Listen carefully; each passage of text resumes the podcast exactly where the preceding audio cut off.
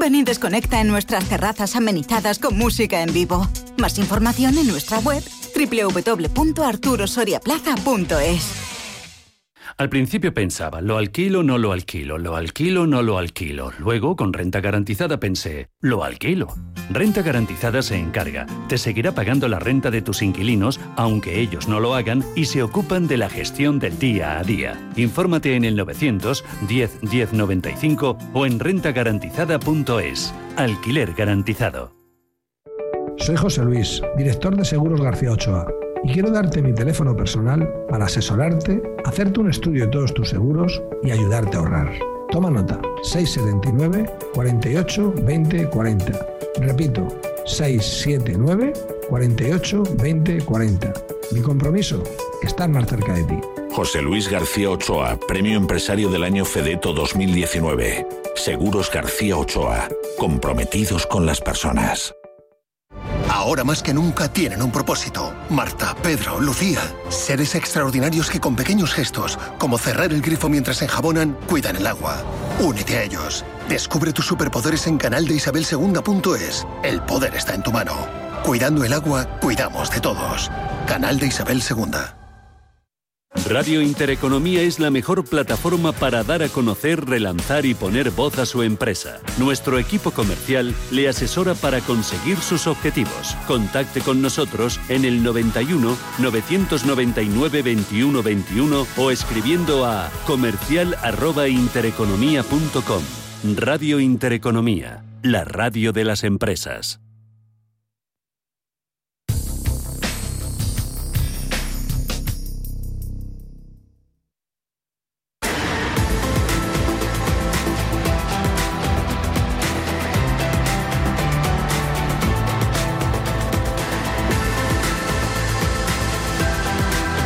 Cierre de mercados. La información financiera a la vanguardia. Mercados eh, que se enfrentan en las próximas semanas a jornadas sin grandes eh, referencias, pero sesiones como la de este jueves, por el contrario, están prácticamente desbordando por todos los lados a los inversores debido a la avalancha, multitud, aluvión de referencias de peso. Jornada supone en Europa la primera oportunidad para reaccionar a los mensajes lanzados ayer por la Reserva Federal de Estados Unidos. Ese Banco Central que preside Jerome Powell sigue dando sus primeros pasos hacia un repliegue en los estímulos, pero sigue insistiendo en que la opción de una subida de tipos todavía está fuera de su radar. En mercados en divisas, por ejemplo, un dólar que sigue reaccionando a la baja, en deuda, intereses de los bonos que se mantienen cerca de mínimos como respuesta a la Fed. Después también del dato macroeconómico más esperado de la jornada y del que ya hemos dado cuenta y contado, ese PIB de Estados Unidos correspondiente al segundo trimestre del año. Las previsiones apuntaban a un crecimiento económico del 8,5%. El dato final, en cambio, ha limitado ese crecimiento en el segundo trimestre para la primera economía del mundo al 6,5. Pendientes también de Asia, de todo lo que viene desde el gigante asiático. Hemos tenido notables subidas por segundo día consecutivo en mercados de China gracias a los intereses de sus autoridades económicas por calmar los ánimos de unos inversores que se vienen mostrando nerviosos por los envites, por esas nuevas vueltas de tuerca en cuanto a la represión regulatoria para sectores estratégicos en la principal economía asiática. Muchos números que cotizan hoy en los mercados, eh, luego vemos cómo ha sido, hacemos la película de la jornada en, el repaso a IBEX y a mercados europeos, pero antes nos vamos a fijar en el otro punto de atención, esa campaña de vacunación contra el COVID se inició hace más de siete meses. Inoculación es voluntaria, es gratuita en todo el mundo. Sin embargo, la cifra de personas que se necesita que hayan recibido la inyección pues aumenta a medida que las variantes de la enfermedad se extienden y los países a este y al otro lado del Atlántico pues están recurriendo a distintas estrategias para que la mayor cantidad de gente posible se vacune. ¿Qué ocurre? Que aquí suele haber dos tipos de fórmulas, la que castiga y la que premia. Y nos preguntamos, Alma, ¿cuál funciona mejor, el palo o la zanahoria? Y cuál se usa sobre todo en cada sitio. Cuéntanos. Pues desde el principio de la pandemia parece haber una diferenciación bastante importante en varios temas relacionados con la concienciación sobre la vacuna. Para empezar, en cuanto a la estrategia para animar a la población a inocularse de forma voluntaria, tenemos un país como referencia, Estados Unidos, que ha optado por premiar desde el principio, por elegir la zanahoria. Lo último ha sido que en Nueva York el alcalde Bill de Blasio ha anunciado que quien se vacune, a partir de ahora, quien reciba la primera dosis, recibirá a la vez 100 dólares de regalo en efectivo. When you get your first dose, you will get a $100 incentive. Pero no ha sido lo primero. Se han ofrecido otro tipo de cosas en los diferentes estados. Entradas de conciertos, cañas, hamburguesas y todo tipo de premios en especie. Una fórmula que busca perseguir el beneficio grupal de la forma menos punitiva posible una vez que se ha alcanzado aproximadamente en el país el 50% de inoculación. Es una cifra que no avanza porque la otra mitad del país no se quiere vacunar. Josep Lubera es profesor de Sociología en la Universidad Autónoma de Madrid. No solamente hay un beneficio individual, sino también un beneficio grupal por una mayor contención de, la epidemia. Entonces, es lógico que se tomen, bueno, pues medidas, digamos, más positivas de, de zanahoria, pero también más de, palo, ¿no? Entonces, cualquier cosa que pueda ayudar en ese balance a ciertos grupos, que, que diferentes grupos van a valorar esa decisión de diferente manera, pues yo creo que si dan buen resultado, pues ¿por qué no? Nos recordaba Lovera que Estados Unidos ha utilizado la estrategia del palo en otras ocasiones también con las campañas de vacunación. De hecho, hace tres años hubo un brote de sarampión e incluso se pusieron multas a quienes no se quisieran vacunar. Lo que pasa es que en ese caso fue una estrategia de vacunación eh, en un foco muy concreto mm de población. Mientras, en el caso de la Unión Europea, primero se ha dejado que la gente se inocule de forma voluntaria porque la tasa de aceptación de la vacuna es más alta y ahora ya son varios países los que están poniendo sobre la mesa la obligatoriedad de la vacunación, sobre todo en ciertas profesiones de carácter esencial. También se está presionando con el certificado verde digital. Miguel Ángel Temprano, CEO de Orfeo Capital, también hemos hablado con él, nos dice que en esta diferencia de estrategia se ve la línea con las diferencias sociales entre europeos y estadounidenses en el concepto de libertad. Yo creo que depende fundamentalmente de un concepto de la sociedad civil que tienen los americanos con respecto a la que tenemos los europeos. Eh, yo creo que para que lo entendamos de una manera muy sencilla, allí el uso de armas está permitido en prácticamente todos los estados. Es más, está regulado hasta por una enmienda a la Constitución. En Europa alguna una cosa así es totalmente impensable. Con la vacuna ocurre igual. No se puede, de acuerdo a su, su filosofía de vida o su manera de entender la sociedad civil, no se puede eh, obligar a las personas a, a vacunarse, a inocularse un agente externo. El concepto europeo, como decimos, tiene una visión más cercana a la trascendencia de la salud pública que el estadounidense y por eso países como Francia y Alemania, donde el ritmo de inoculación está empezando a disminuir porque queda gente que no se quiere vacunar, son los que han puesto sobre la mesa establecer la obligación de hacerlo en ciertas eh, funciones, en ciertas tareas vinculadas con el funcionariado por un motivo, como decimos, como repetimos, de salud pública. Mm. En este caso, defiendo clarísimamente la posición de los europeos. Yo creo que mi, a mí me enseñaron de pequeño y lo, tengo grabado a fuego, el que mi libertad acaba justamente donde empiezan la, la de los demás. Y lo que no se puede permitir es que porque algún negacionista se niega a vacunarnos nos pueda contagiar en una oficina o en un hospital. En cualquier, caso, los expertos consultados hablan de que en España estamos lejos de esos dos escenarios porque hay debate, pero no hay que obligar a la gente a vacunarse. La mayoría de los españoles aceptan la vacunación. De hecho, tenemos una de las tasas de voluntariedad más altas del club comunitario. Y precisamente, de momento, por eso no está sobre la mesa ningún palo demasiado claro. La buena noticia es que en España, en este caso, todavía estamos un poco lejos de ese escenario no es descartable que para algunos grupos haya que establecer algún tipo de incentivos o, incluso, bueno, pues eh, incentivos negativos como el no poder acudir a ciertos sitios si no estás vacunado, pero bueno, estamos todavía un poco lejos.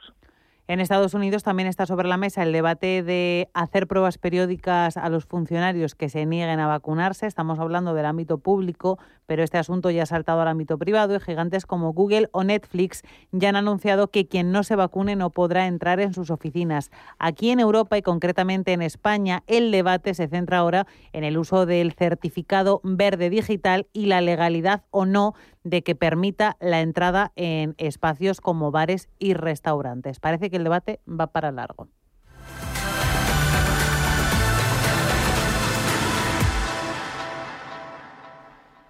Y preguntas que vamos a hacer en los próximos minutos a Luis de Blas, consejero delegado y gestor de Valentum. Luis, ¿cómo estás? Muy buenas tardes.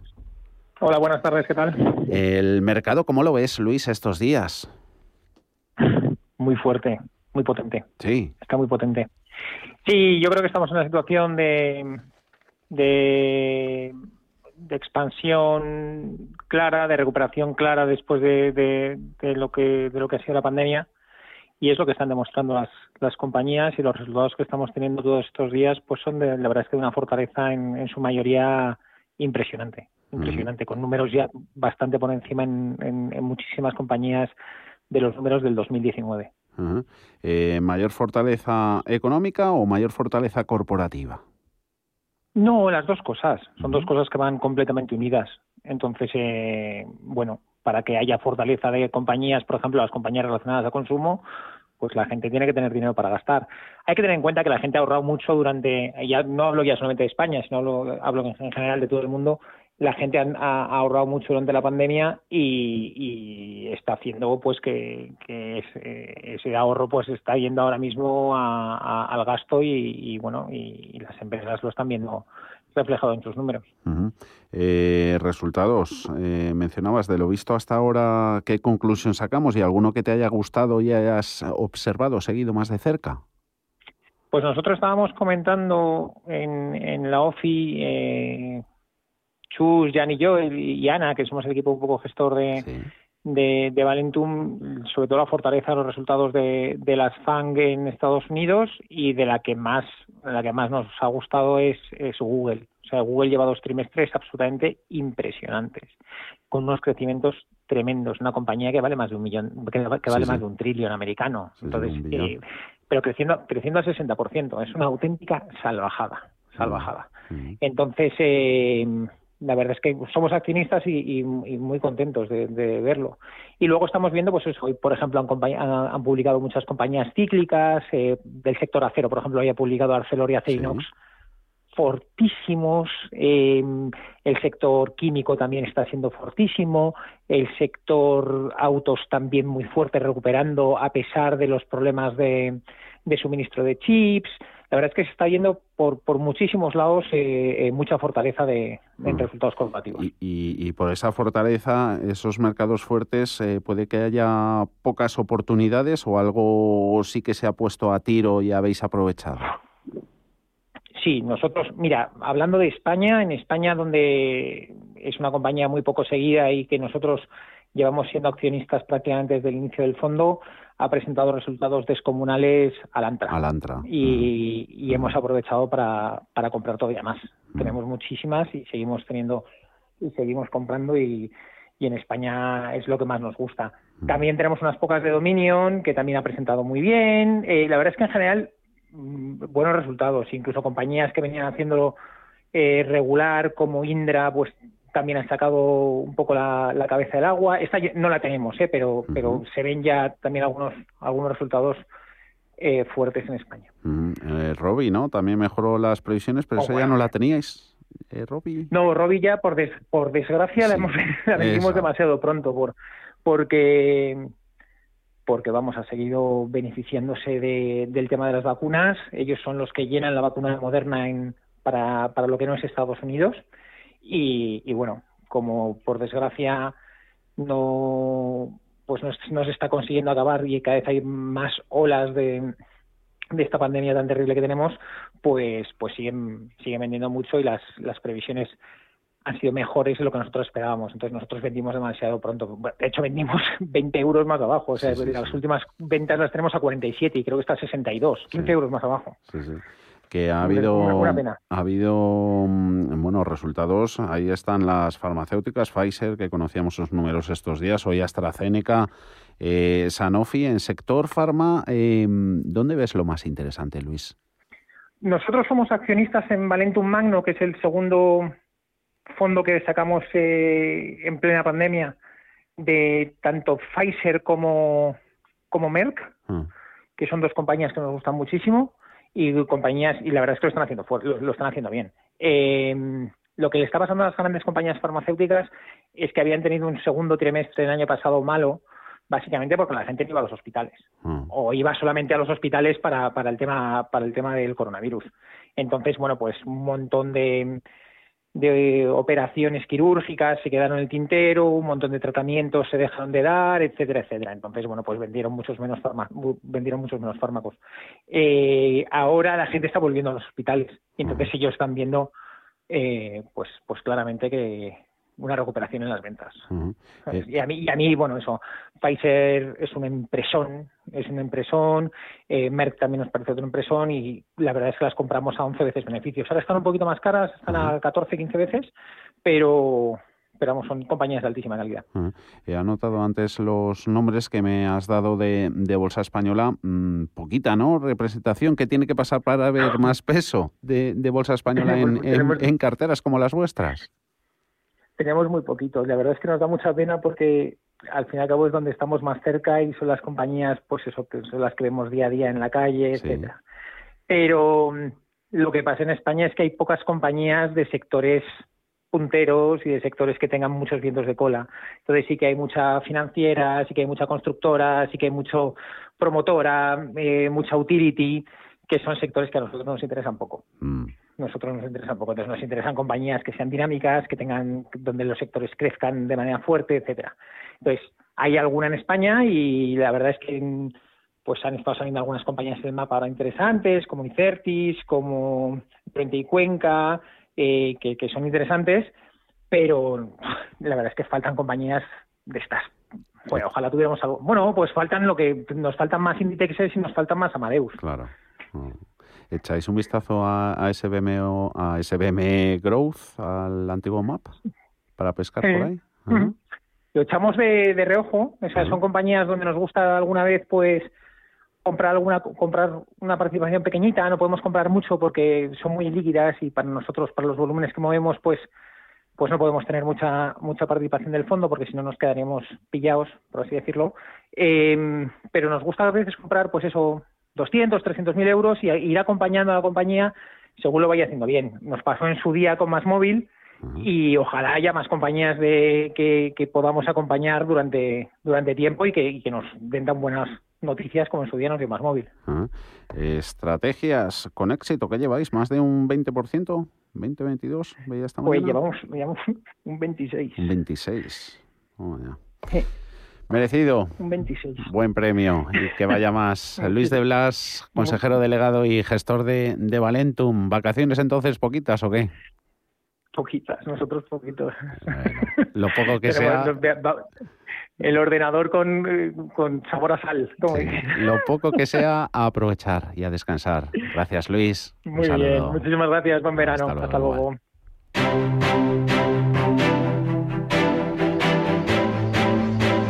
Mercados en directo.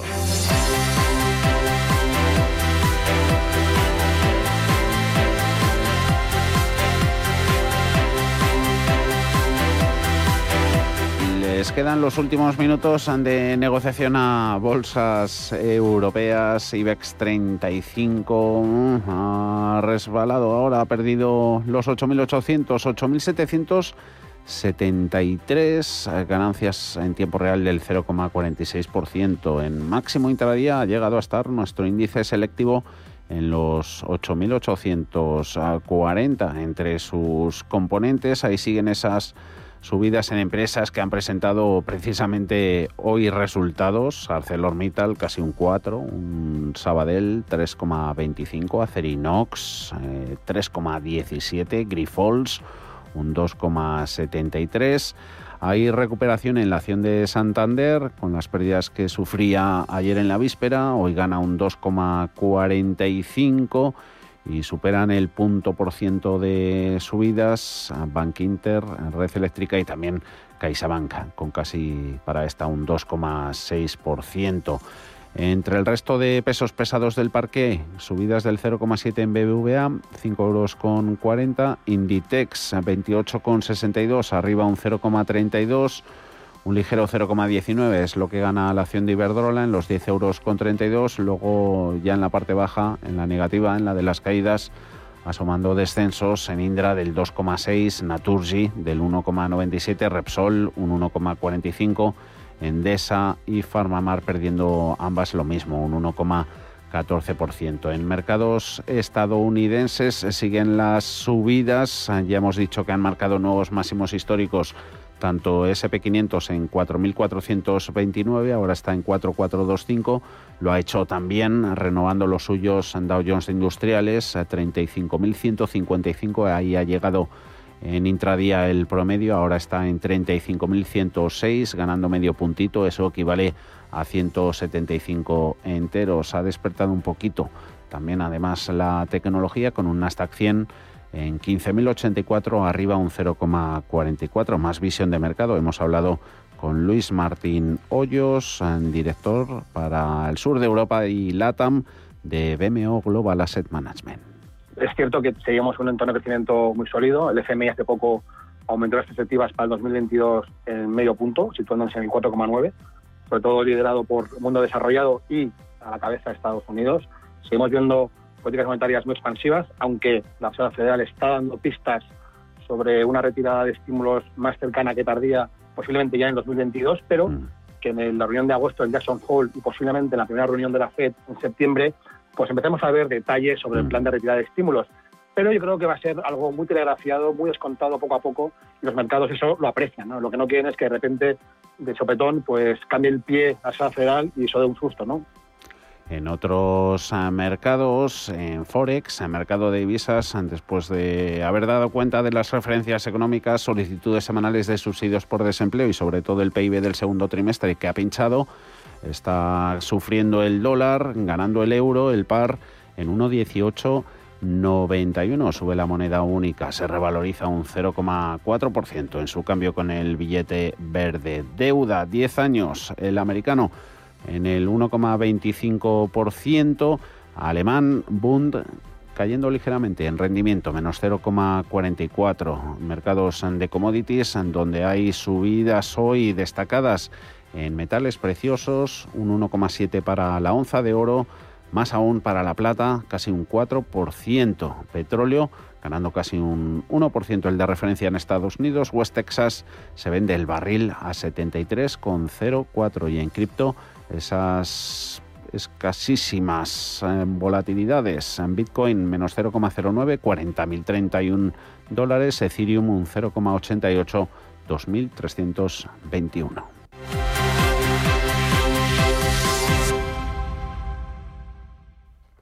La geopolítica está entre las preocupaciones de los mercados. No pocos gestores nos han hecho referencia a este riesgo que puede dar algún susto en, sobre todo en los meses de verano, en los que acostumbramos y vemos a los mercados con tan poco volumen que a nada que se mueva en el avispero internacional, pues le puede hacer alguna pupa. Rusia y China, que anunciaron hace una semana que sus relaciones han llegado a un punto inusitadamente álgido, anuncian ejercicios militares para mediados de agosto. Gran envergadura, dicen en Moscú. Pedro.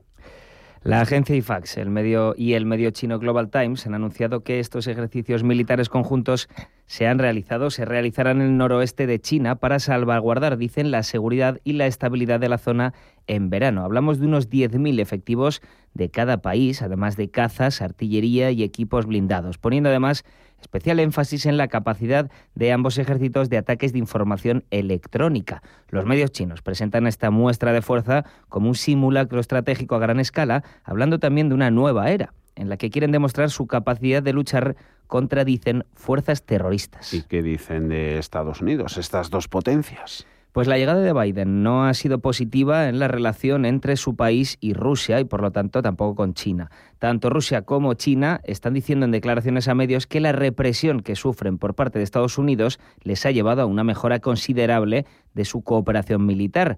Además, avisan de que aunque Estados Unidos retire tropas de Afganistán, la presencia del ejército estadounidense seguirá estando allí, así como en Asia Central y del Sur, por lo que China y Rusia deben prepararse para defender conjuntamente sus corredores estratégicos. Los medios de comunicación chinos, como decíamos, eh, como Global Times, hablan del presidente estadounidense como amenazante, como instigador de una posible guerra entre grandes, entre grandes potencias. Es interesante ver el prisma de cada uno. Desde Occidente tememos los ciberataques rusos, sobre todo siempre que hay un ciberataque se habla de Rusia, además de los chinos, que muchas veces superan en número a los rusos, pues en los medios chinos que he estado leyendo ahora hablan del temor de sus compatriotas a los ciberataques estadounidenses, que según ellos son la mayoría, aunque reconocen que no se puede conocer la naturaleza política de un ciberataque de forma clara y meridiana. ¿Y el gobierno español se ha pronunciado sobre todos estos temas?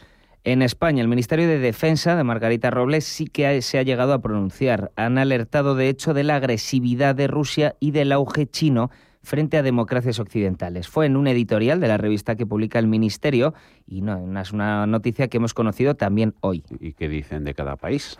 Pues de Rusia hablan de su política agresiva y de Pekín comentan su auge militar y su expansión nuclear. Las dos cosas juntas son para el Ministerio las principales amenazas que se ciernen actualmente sobre las democracias liberales occidentales. Cierro comillas. El caso es que no es sencillo Margarita Robles hablando así de otros países, pero sí ver a la OTAN haciéndolo. El organismo internacional ya ha avisado de que no permitirá que Rusia continúe violando los valores y principios y confianza del documento OTAN-Rusia. Recordemos además, en relación a nuestro país, que Pedro Sánchez vivió un momento de tensión hace menos de un mes en Lituania al presenciar el despliegue inmediato de los ah. Eurofighters, recuerdas, ¿verdad?, del Ejército del Aire Español por la presencia de aeronaves rusas que incumplían la normativa de vuelo internacional. Fue interesante además ver al presidente lituano muy tranquilo, Mientras estaba, estaba, acostumbrado. estaba más acostumbrado y Pedro Sánchez se tuvo que ir por patas. Además, el ejército de tierra mantiene español mantiene un contingente superior a 300 efectivos en Letonia, que con sus carros de combate participan en la misión de la OTAN para vigilar la frontera de los países bálticos con Rusia. Y la Armada Española se integra en diversas operaciones de vigilancia que la alianza lleva a cabo en el Mediterráneo, donde Moscú también proyecta sus intereses. Vamos a tener consultorio de bolsa hoy con Pepe Bainat de Bolsas y Futuros sobre las 6 y 20 de la tarde. Empezaremos con él. Ya nos pueden ir llamando. 91 533 18 51 o 609 22 47 16 para las notas de voz y WhatsApp. El suelo se mueve bajo nuestros pies y parece que no hay otra salida. De lunes a jueves, consultorio de bolsa y fondos de inversión en cierre de mercados. Con Javier García Viviani, Radio Intereconomía. Los llamados chiringuitos financieros son entidades que se publicitan para operar en el mercado, pero sin contar con la autorización de la Comisión Nacional del Mercado de Valores. Íñigo Petit es CEO de IDEN Global. Para poder operar en España tiene que tener una licencia para ello. Entonces, normalmente se suelen constituir como agencias de valores o, o una figura similar que les permita ofrecer este tipo de, servicios. En cualquier caso, son compañías que deben estar auditadas y seguramente en la propia página web, eh, aquellas que gozan de mayor prestigio y mayor reconocimiento, tienen muy bien señalado todas sus credenciales ¿no? a nivel nacional y a nivel internacional. El organismo supervisor del mercado bursátil ha advertido de la proliferación de estos chiringuitos en los últimos años. El pasado ejercicio lanzó hasta 35 advertencias y si echamos la vista atrás, desde el año 2006 los avisos en nuestro país suman ya 228 y en los 28 países de la Unión Europea más de 4.000. En los últimos meses la CNMV ha alertado de varios chiringuitos financieros entre los que se encuentran Atlantic Global Asset Management, Análisis Global Asesoría Empresarial y Europea de Finanzas y Mercadotecnia. Gloria Caballero, subdirectora del área de educación al inversor de la CNMV, explica que este tipo de entidades fraudulentas no pregunta al inversor sobre sus conocimientos o experiencias financieras. Esto es una cosa que, que las entidades registradas tienen que hacer, tienen que informarse a la hora de ofrecer un producto al cliente o a la hora que el cliente sepa si lo que va a comprar es conveniente o no para él, pues tiene que recabar información sobre sus conocimientos y experiencias, sobre su situación financiera, sobre sus objetivos de inversión. En Radio Intereconomía, los mejores expertos, la más completa información financiera, los datos de la jornada, el espacio de bolsa al momento. Cierre de mercados, el paraíso financiero. Bontobel Asset Management. Calidad suiza con el objetivo de obtener rendimientos superiores a largo plazo. En Bontobel Asset Management siempre estamos a la vanguardia de las inversiones activas en bonos y acciones. Para más información, entre en nuestra página web bontobel.com barra am. Bontobel Asset Management, su especialista global en fondos de inversión. Hay ocasiones en las que más es menos. Y eso es bueno. Cuanta más gente está de vacaciones, menos tarda en aparcar. Cuanto más queda de verano, menos me duele que acabe el día. Y este verano, con Renta 4 Banco, cuanto más invierto, menos comisiones pago. Y eso sí que es bueno. Entra e infórmate de las bases de la promoción en tu oficina Renta 4 más cercana o en r4.com. Renta 4 Banco, tu banco especialista en inversión. Libertad. 50 millones más de entradas en el mayor buscador de Internet que el mejor futbolista del mundo. Libertad, un anhelo del ser humano. Libertad, libertad, en Fuerteventura, en Bahía Azul.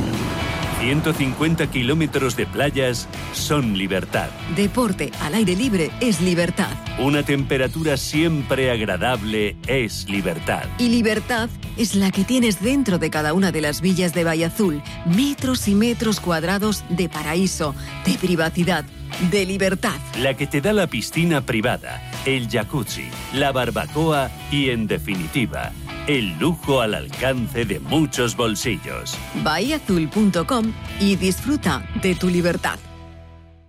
Un hogar en orden con las rutinas organizadas aumenta nuestro bienestar y nos proporciona paz interior. Pautas de orden, decoración, cocina, muebles, aromas, limpieza, salud. Todo el mundo del hogar tiene cabida en la mañana de los sábados en Radio Intereconomía, en Casa con María. Los sábados de 10 a 11 de la mañana con María Leániz.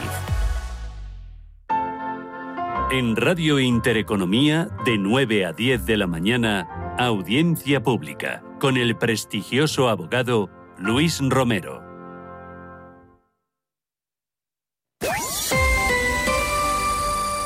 IG patrocina el cierre del IBEX. Ha terminado el índice selectivo con una subida del 0,6% en 8.786 puntos. No se ha podido reconquistar al cierre los 8.800, aunque sí se ha hecho en intradía con esos 8.840 que ha tocado en su punto más alto de la jornada. Dentro de la composición, subidas finalmente del 4% en ArcelorMittal, a 29,61.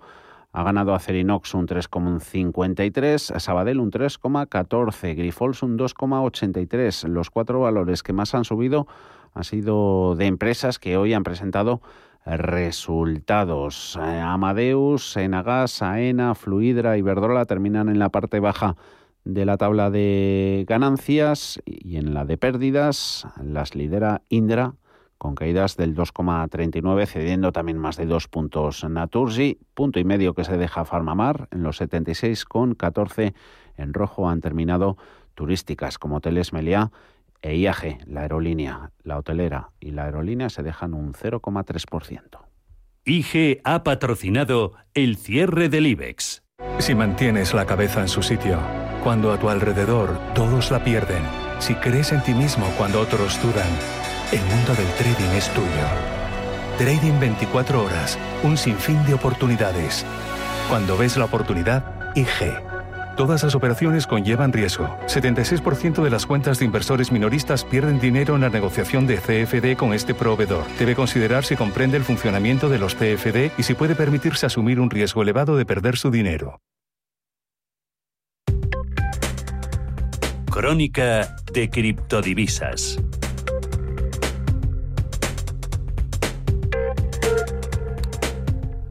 Nos fijamos en la evolución de los activos eh, cripto con un Bitcoin que hoy ha logrado de nuevo superar los 40.000 dólares. Lo tenemos en tiempo real con subidas del 0,89 en estos instantes marcando un precio de 39.905. Se da la vuelta perdiendo un 0,4. El que sigue al alza ganando un 0,71 es el Ethereum, este con subidas de que le llevan a los 2.318. Esta semana ha experimentado incluso Bitcoin su mayor avance diario en las últimas seis semanas, aumento de precios sobre todo que empezó a partir del domingo, lo comentábamos a partir de todo un informe que se filtraba desde el Reino Unido que al final negaba Amazon sobre la intención del gigante estadounidense de buscar y aceptar pagos con bitcoins en sus plataformas para final de año. Eh, tenemos también de fondo una Comisión Europea proponiendo en los últimos días esos monederos y esas transacciones anónimas con criptomonedas precios que han seguido subiendo desde, en definitiva, el pasado 21 de julio hasta llevar a Bitcoin y compañía a cambiarse pues alrededor de nuevo de los 40.000 dólares, habiéndose enfriado ligeramente después de alcanzar un máximo mensual el anterior que databa de los 39.850.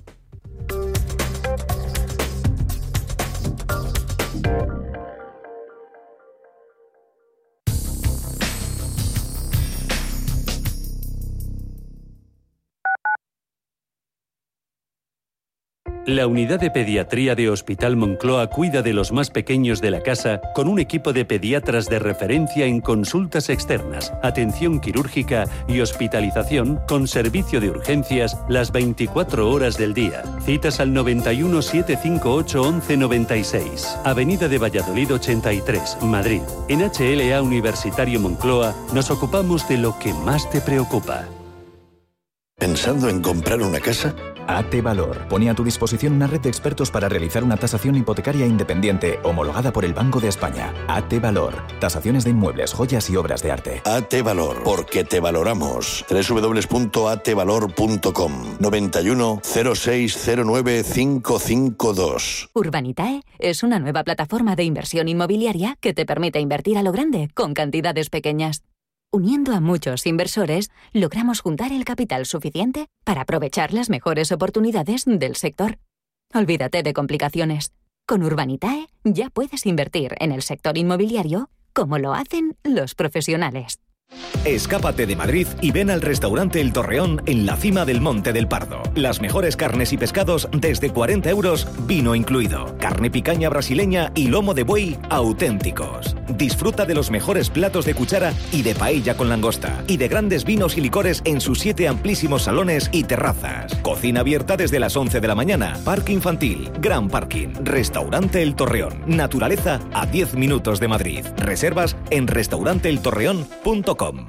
Amos de Casa, el magazine para hombres y mujeres en el que encontrarás todas las ideas y sugerencias para la supervivencia doméstica, además de ocio, cultura, compañía y buen humor. Amos de Casa, los domingos a las 10 de la mañana en Radio Intereconomía.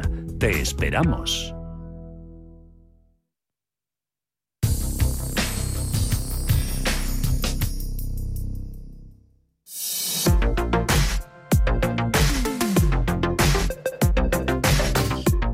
De la pugna entre Estados Unidos y China por liderar el desarrollo del 5G a nivel mundial, comienza la guerra por esta tecnología en España. Tras el lanzamiento de Vodafone el año pasado, Telefónica, Orange y Másmóvil han anunciado por sorpresa el despliegue comercial de la nueva generación de telefonía móvil llamada a liderar la cuarta revolución industrial. Las operadoras españolas inician así su particular batalla para capturar clientes, una carrera a la que sucederá la ansiada subasta de espectro de banda de los 700 MHz y el despliegue masivo de esta nueva tecnología. Alfonso de Castañeda es codirector de la revista Zonamovilidad.es y periodista especializado en tecnología y telecomunicaciones. Los cuatro grandes operadores españoles han estrenado la tecnología 5G en nuestro país.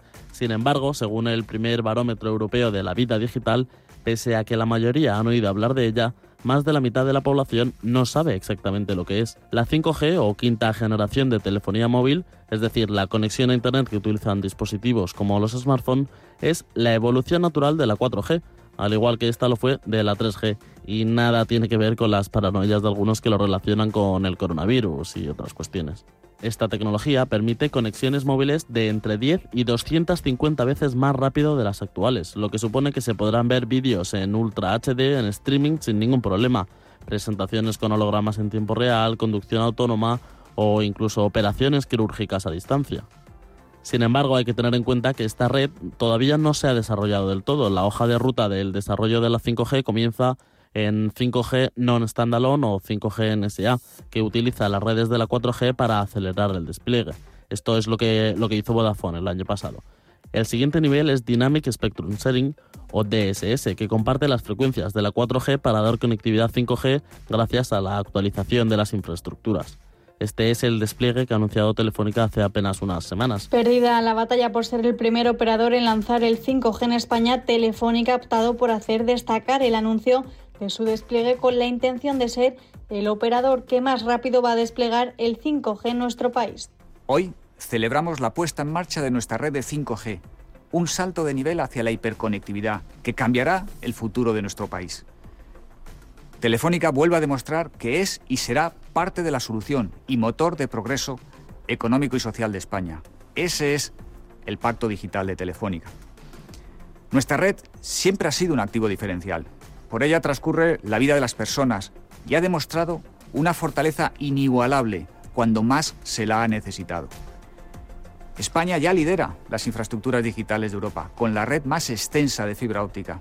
Y no ha sido por casualidad, sino por decisión y por inversión. Ahora vamos a trasladar esa historia de éxito al 5G con el despliegue más ambicioso de la Unión Europea. Telefónica tendrá 5G en el 75% del territorio nacional antes de que acabe este año.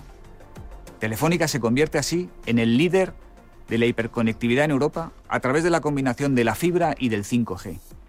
Un 5G para todos, sin excepciones, en todas las comunidades autónomas. Lo cierto es que la red está disponible en las ciudades más pobladas y no en todos los barrios, con una cobertura que por ahora no alcanza ni al 30% de la población. Por ejemplo, Orange dispone de la red en las zonas más pobladas y céntricas de Madrid, Barcelona, Valencia, Bilbao, Sevilla y Málaga, con entre el 20 y el 30% de cobertura. Más móvil, por su parte, usa la misma red que Orange y además está en pruebas en Alicante, Alcobendas, Almería, Ávila, Huesca, Jaén, Melilla, Orense, Salamanca y Sevilla, entre otras. En el caso de Vodafone, pionera en comercializar el 5G en nuestro país, actualmente lo presta parcialmente en 21 ciudades.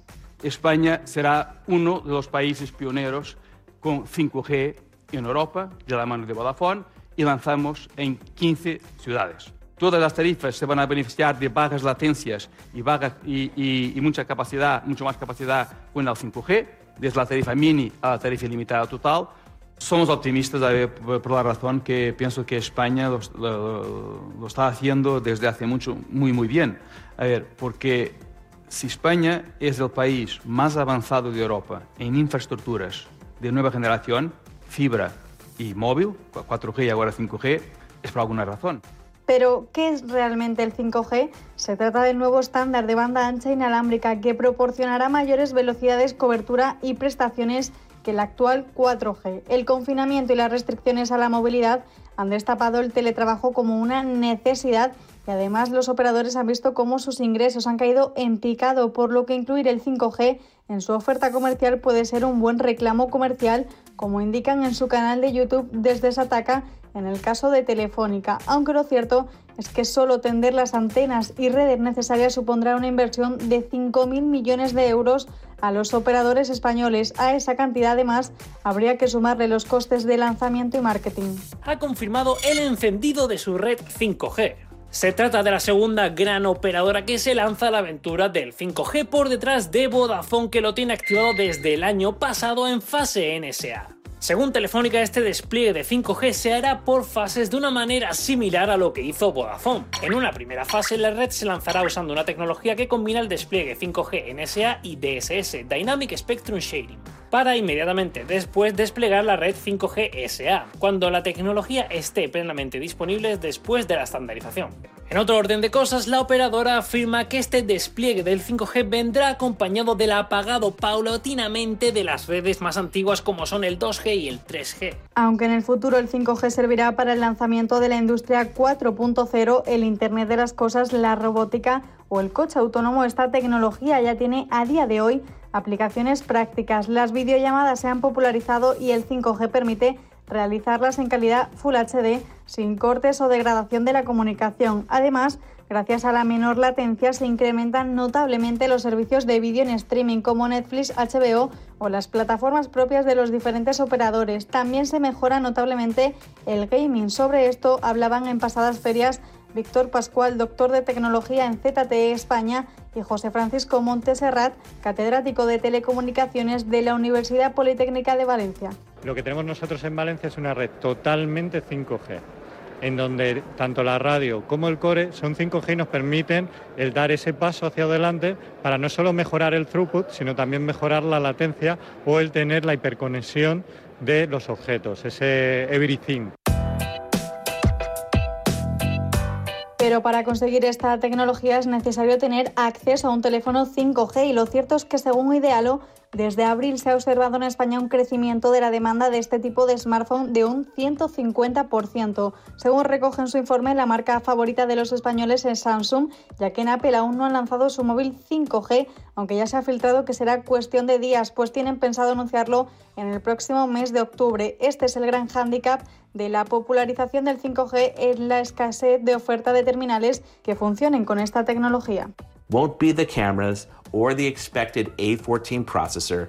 It will be the y esta falta de cobertura se debe a que todas las compañías solo dan los servicios 5G sobre la banda de frecuencias de 3,7 GHz que tiene poca penetración en interiores de edificios y con una tecnología intermedia que en realidad es una evolución del actual 4G. Se la conoce como 5G NSA y no proporciona gran parte de las especificaciones del 5G SA. Para disfrutar del 5G con toda su capacidad, habrá que esperar a la subasta de la banda de 700 MHz que el Gobierno tiene previsto lanzar en el primer trimestre de 2021. Francisco Canos es asesor financiero y partner a investor de Ciberc.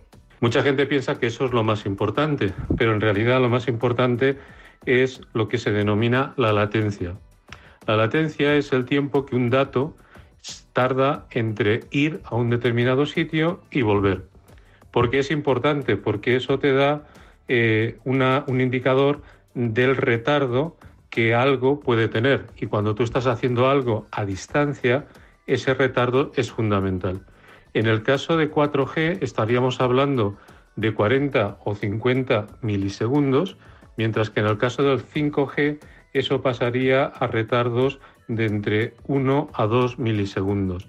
la reducción, como vemos, es absolutamente fundamental y eso es lo que está detrás de posibilitar actividades tales como puedan ser, por ejemplo, conducción sin conductor, operaciones quirúrgicas a distancia, etcétera, etcétera, que lo que posibilitan es poderlo hacer, digamos, realmente en tiempo En principio no se espera que las operadoras suban el precio de sus tarifas al implementar esta tecnología y es que más que la velocidad de subida o bajada, la principal mejora es la reducción de la latencia, que es el tiempo de respuesta que tarda un dispositivo en ejecutar una orden desde que se le manda la señal.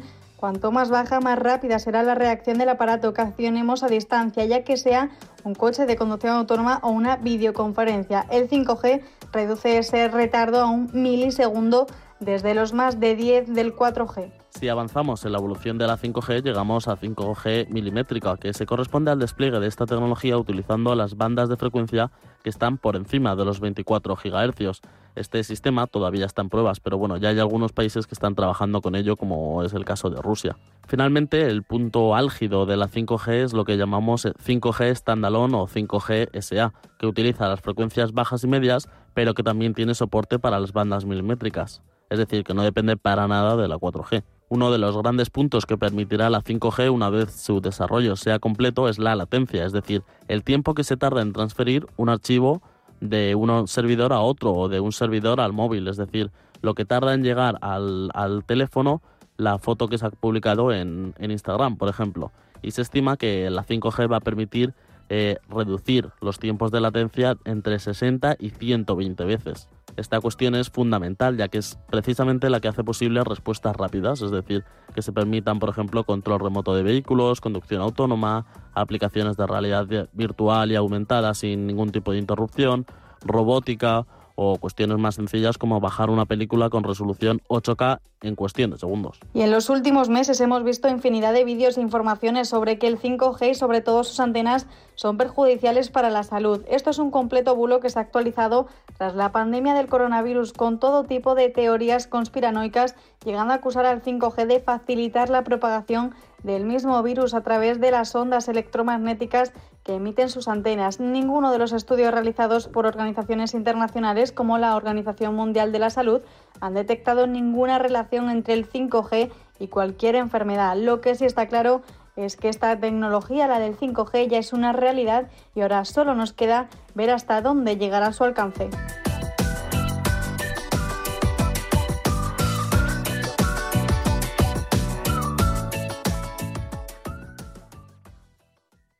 Radio Intereconomía, una excelente plataforma para anunciar tu empresa, con una audiencia exclusiva, con poder adquisitivo medio alto y que sabe lo que quiere. Teléfono 919992121 y en comercial arroba intereconomía.com. Radio Intereconomía, la radio de las empresas. Si estás pensando en comprar una casa, entra en cuchabank.es y accede a nuestra oferta hipotecaria. Cuchabank, el banco de tu nueva casa. Invertir en acciones y ETFs con XTB tiene muchas ventajas. No tienes ninguna comisión hasta 100.000 euros al mes. La apertura de cuenta es online, rápido y sencillo. Y tenemos atención al cliente 24 horas al día en español. Más de 300.000 clientes ya confían en nosotros. XTB.es. Riesgo 6 de 6. Este número es indicativo del riesgo del producto, siendo 1 indicativo del menor riesgo y 6 del mayor riesgo. No sé de dónde vamos a recortar más. ¿Sabes? ¿Sabes lo que es la eficiencia energética? NES te demuestra que sí puedes ahorrar más en energía. En NES son expertos en ahorro y auditorías energéticas. Trabajan con las mejores empresas y al mejor precio. Ellas les avalan. Infórmate en NES.es. Te realizamos un estudio de forma gratuita. Pregunta y contacta en info.nes.es. NES, conviértelo en tu partner energético. ¿Qué tipo de piel tienes? ¿Te la cuidas? ¿Te proteges del sol? ¿Se te cae el pelo o se te hinchan las piernas? ¿Qué perfume puedes regalar? Deja de buscar en internet respuestas confusas porque ahora en Belleza Capital estarás enterado de todo esto y mucho más. Los sábados de 11 a 12 de la mañana en Radio Intereconomía con Katia Rocha.